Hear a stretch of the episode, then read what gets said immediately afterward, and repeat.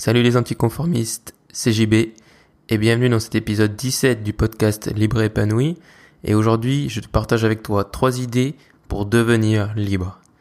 Si t'es pas déjà abonné, je t'invite à le faire. C'est ce qui aide le plus ce podcast. Je te remercie. Quand on veut devenir libre, ok, c'est bien. Maintenant qu'on veut devenir libre, qu'est-ce qu'on fait? Comment on fait? Comme je te l'ai dit hier, on va créer et tu peux créer ton propre métier. Mais tout ça, ça dépend de toi.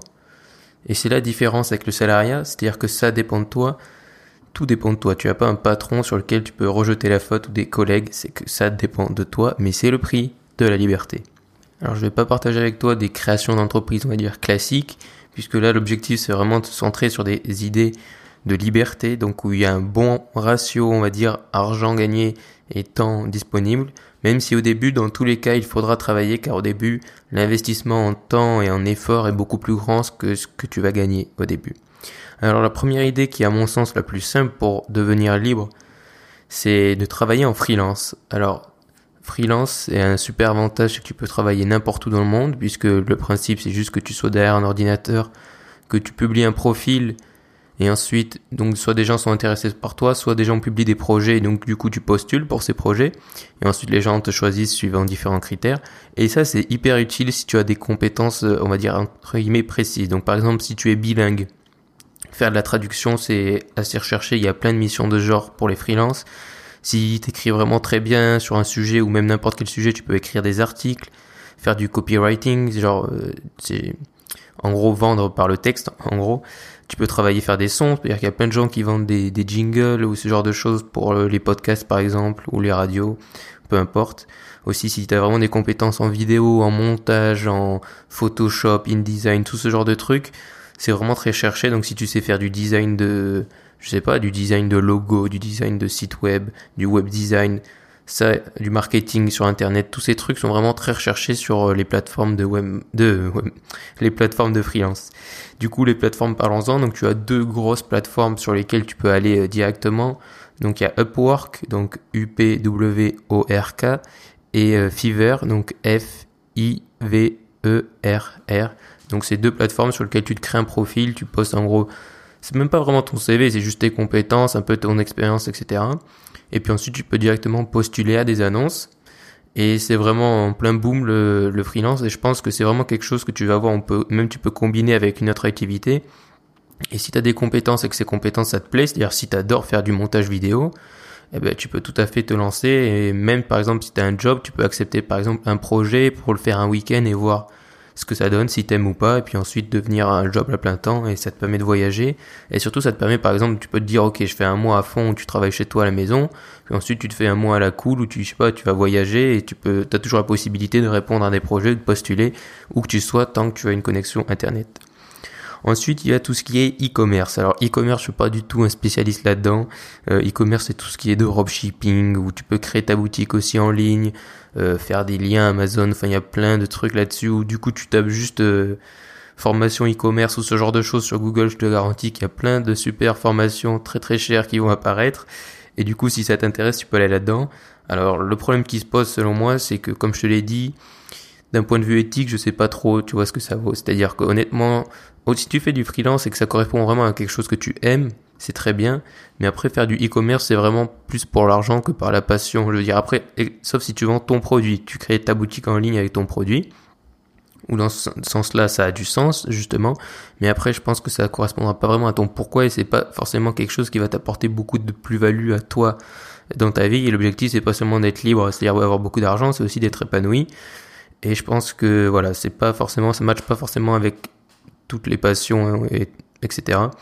Du coup, voilà, il faut toujours que ça corresponde à ton pourquoi. Donc, si t'as pas écouté le podcast où je te parlais de trouver ton pourquoi, tu peux le réécouter. Il était très intéressant.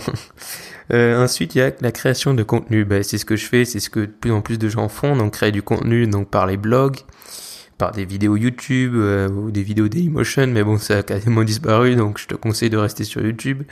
Euh, faire du podcasting, créer du contenu sur les réseaux sociaux, genre un peu influenceur euh, sur Instagram ou, créer même des articles, des vidéos pour Facebook. Il y a plein de, personnes qui ont commencé comme ça. Euh, du coup, et du coup là, le, concept pour gagner de l'argent, ça va être de vendre des produits. Donc, dématérialisé la plupart du temps. Donc la plupart du temps, c'est des formations, euh, des e-books, mais tu peux aussi vendre des produits physiques, c'est-à-dire que admettons que tu es un produit physique et que tu peux créer du contenu autour. Je sais pas, par exemple, si euh, tu vends une super balle, un super ballon de basket, tu peux très bien créer un, créer un blog sur le basket ou parler de basket et de temps en temps, bah, tu places ton ballon de basket, tu dis, ah ben voilà, si vous aimez la façon dont je parle de basket, au fait, moi j'ai créé du, du basket, pardon, au fait, moi j'ai créé un ballon de basket super révolutionnaire, patati patata, et tu peux du coup le vendre euh, et le, et le mettre en place. Tu peux aussi faire des pubs, alors les pubs, ça demande vraiment beaucoup beaucoup d'audience et beaucoup de trafic. Donc bien sûr, si t'es un YouTuber qui a un million de personnes, ben, tu vas gagner ta vie grâce à la pub. Mais c'est pas le moyen au final. Ça dépend vraiment de ton audience et c'est pas forcément si efficace que ça aujourd'hui, donc de, de vivre des pubs. Donc le contenu, je trouve que c'est très bien parce qu'en plus, du coup, c'est vraiment en lien avec ton pourquoi. C'est-à-dire que tu vas pas, enfin, tu vas pas. C'est sûr que si tu écoutes le conseil de certains web marketeurs, ils vont dire, oh, tu peux créer du contenu sur n'importe quoi mais je pense pas que ça tienne au long terme. Et l'objectif, c'est que tu sois libre, mais pas juste un an, c'est que tu sois libre, voilà, longtemps, et que ça te permette de te lancer, que tu fasses ce que tu aimes tous les jours. Et du coup, l'avantage de créer du contenu, c'est que tu peux parler de quelque chose qui te tient à cœur, quelque chose dont tu es passionné, et quelque chose qui correspond vraiment à 100% avec ton pourquoi. Alors, je t'ai prononcé, le mot web marketing. Alors, je pense que si tu te commences à te renseigner donc sur la création de contenu, ce genre de choses, tu vas vite arriver dans cet univers-là. Alors, faut vite savoir que moi, concrètement, j'ai entre guillemets rien contre le web marketing euh, en soi, c'est juste un peu la façon excessive dont il est un peu partout aujourd'hui, euh, où dès que tu commences à être un peu dans cet univers, tu sens le web marketing partout, c'est-à-dire que tu sens que même des fois euh, j'arrive à savoir euh, si quelqu'un a suivi telle formation ou tu vois a été influencé par telle ou telle personne. Ce qui est bien, c'est-à-dire bien sûr il faut trouver les connaissances quelque part, mais après se mettre à suivre et à toujours vouloir optimiser et créer ces trucs, je trouve que ça correspond pas vraiment à une passion. Et si tu veux vraiment aussi avoir du sens et faire ce que tu aimes tous les jours. Certes, tu peux utiliser des techniques de web, de web marketing, j'en utilise et c'est bien d'en utiliser, mais il y a une limite, il faut toujours être un peu, faut avoir une balance et un équilibre. Après, si tu es une passionnée de marketing et de web marketing, bah, tu peux carrément parler, du, coup, ça correspond carrément, tu peux carrément te lancer euh, sur YouTube ou créer un blog sur web marketing, même s'il y a beaucoup de concurrence. Euh, dans la création de contenu, je pense que les deux, euh, les deux sujets sur lesquels il y a le plus de concurrence, c'est euh, le web marketing, ou le marketing même en général, mais le web marketing et le développement personnel. Mais tu sais, c'est pas parce qu'il y a beaucoup de concurrence qu'il n'y a pas de place, parce que si tu es toi-même et que tu crées euh, vraiment quelque chose qui te correspond, eh ben, tu auras des gens qui te suivront toi et pas quelqu'un d'autre. Donc c'est pas parce qu'il y a de la concurrence que c'est impossible. Certes, c'est plus difficile que si tu crées une niche, mais aussi voilà, c'est toujours un peu dépendre, c'est-à-dire soit tu crées une niche, du coup tu auras peut-être moins de monde mais des gens qui te suivront plus rapidement et plus facilement puisqu'il y a moins de monde positionné.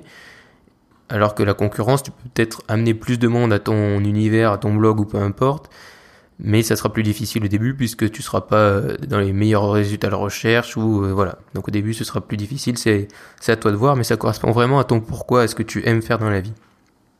Faut vraiment toujours que ça corresponde à ce que tu aimes faire à mon sens, sinon tu tiendras pas le coup parce que c'est difficile, parce que comme je te l'ai dit au début, vraiment tu mets beaucoup de temps et d'énergie et d'argent même des fois quand tu investi dans les formations.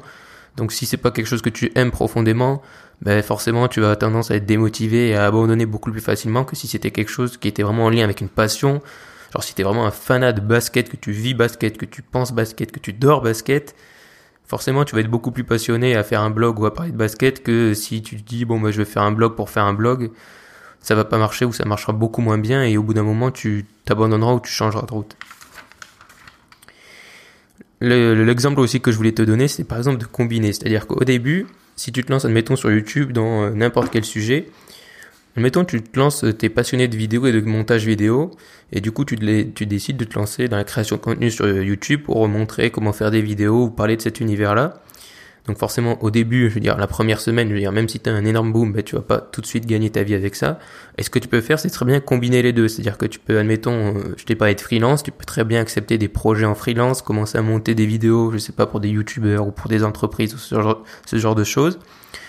Et en même temps, donc avoir ta, ta chaîne YouTube ou ton, donc ton blog, peu importe, qui parle de ça. Et même, tu peux même prendre cette expérience de freelance et en parler, par exemple, dire, euh, ben, comment trouver euh, plus facilement du travail en freelance ou ce genre de choses. Ça peut être une idée. Je pense qu'au début, c'est très bien de combiner les deux puisque ça t'apporte le freelance donc de l'argent. un peu de cet argent, tu peux le réinvestir dans ton autre projet du coup, et ça te laisse du temps, donc euh, en fonction des projets que tu acceptes, pour euh, te mettre dans ton autre projet qui est plus important, peut-être pour toi, mais au début ça peut être bien, donc de pas être dépendant d'une entreprise, d'avoir des rythmes 8h, 19h, mais du coup c'est toi qui te fixes tes rythmes, tes rythmes donc du coup tu as l'avantage du freelance, en faisant quelque chose que tu aimes, tout en ayant d'un autre côté euh, en développant ton autre projet. Donc là, dans ce cas-là, ça peut être les, vidéos qui parlent de montage ou de vidéo, mais ça peut être n'importe quoi. Et tu peux même faire les deux, même si c'est pas, il y a pas rien du tout. Admettons, euh, t'es bilingue et je sais pas, bah, tu veux parler de basket. Bah, tu peux très bien euh, te lancer à faire des traductions en freelance. Bon, alors, faire les traductions, il faut vraiment que tu aies un bon niveau parce qu'il y a beaucoup de concurrence sur les traductions. Mais tu peux très bien accepter, on va dire, des salaires, un bas salaire au début, juste pour, voilà, avoir des projets et avoir un peu de rentrée d'argent. Et d'un autre côté, c'est sûr que si tu en acceptes beaucoup et que ça te prend du temps, tu auras moins de temps pour, euh, pour ton autre projet, mais ça te laissera quand même plus de temps que si tu avais ton entreprise, puisque c'est à toi d'accepter les projets. Tu peux dire, bon, ben ok, là je fais une semaine de traduction à fond, puis la semaine prochaine, je me, vraiment, je me concentre uniquement sur mon blog ou mes vidéos de basket ou peu importe. Il faut vraiment que tu t'adaptes. N'hésite pas à être créatif, comme je te l'ai dit, c'est-à-dire que je sais, on nous a formaté à ne pas être créatif, mais sois créatif, si tu as l'imagination, tu peux combiner n'importe quel euh, n'importe quelle plateforme, n'importe quelle idée. Je veux dire, franchement, il n'y a aucune limite. Tu peux faire du e-commerce tout en faisant un blog qui parle de e-commerce ou peu importe. Il n'y a vraiment aucune limite. Tu peux même faire les trois en même temps si vraiment t'as pas envie de dormir. Mais vraiment, il n'y a aucune limite. Donc n'hésite pas à être créatif et comme je te l'ai dit hier, ça consiste justement ce siècle à créer ton propre métier. N'hésite pas donc à entreprendre et à créer ton propre métier. Tu le sais, il y a toujours la formation objectif qui est disponible dans l'académie, donc jusqu'à samedi seulement. Après, ça passera à une autre formation.